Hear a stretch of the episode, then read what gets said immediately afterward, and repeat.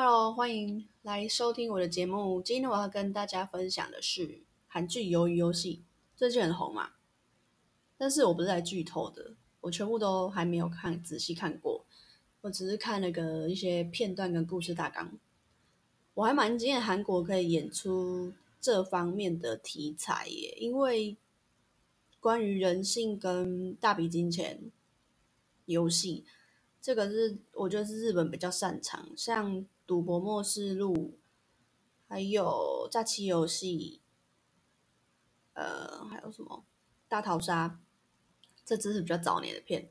然后日本在这方面都算是有一些都蛮十八禁的，蛮血腥的。大家有兴趣可以自己去搜来看。这样。那我在今年初的时候也有去参加过一场大富翁的游戏。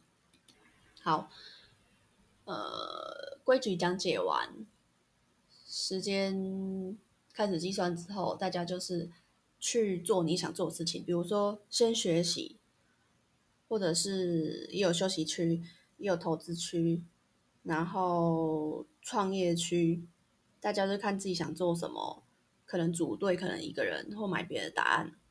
那我玩过这场游戏以后，感触就很深，因为它真的就是游戏如人生，人生如游戏。可以作为你自己在日后的人生规划参考。那在韩剧鱿鱼游戏跟这场大富翁的游戏里面，我学到的是第一个要点是跟风。跟风有时候是好的，有时候是坏的哦。如果说像是呃跟错人，像是在鱿鱼游戏里面。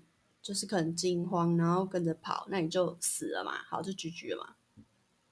那如果你是你跟对人，像是在用钱买别人的那个智慧嘛，像我在玩大富翁游戏的时候，我选了一个创业的题目，是那个题目你总是要花时间去解开嘛，然后就有人来问我要不要买答案，然后我想说啊，好，反正我手上还有钱。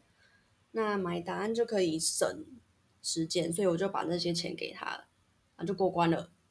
然后第二个是团队，因为一个人的力量总是比较小，而且人没有那么厉害，总是会有缺失的地方，所以你一定要去找吸引到志同道合的人。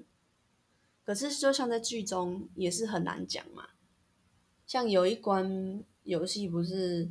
要找一个人当你的团队，大家都是找跟自己最配的，就没想到居然是那个游戏规则出来以后，居然是对方是自己的，要把他干掉。那那个心理就是善良的人会觉得心里就是很不舒服吧，就是我居然要把这个人干掉，也不是说善不善良，就是人性。那还有什么很重要嘞？健康也是很重要，如果没有健康的话，你就是提前居居了嘛。那还有你的头脑思维，这同样也很重要，因为我们从小到大就是被原有的思维给构建出来的，我们的世界观。那当你觉得不对劲的时候，你就想办法把那些集体意识还有标签去掉。找到你真心自己想做的事情，你真实的感觉，这样你在日子中才会过得比较踏实快乐。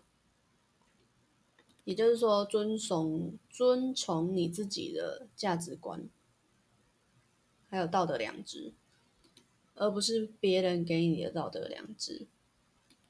这人生真的很不简单，但最重要的就是把它当成一个游戏去想。最重要的就是先把规矩先理解好，你才能针对自己的能力、还有个性等等之类去应对。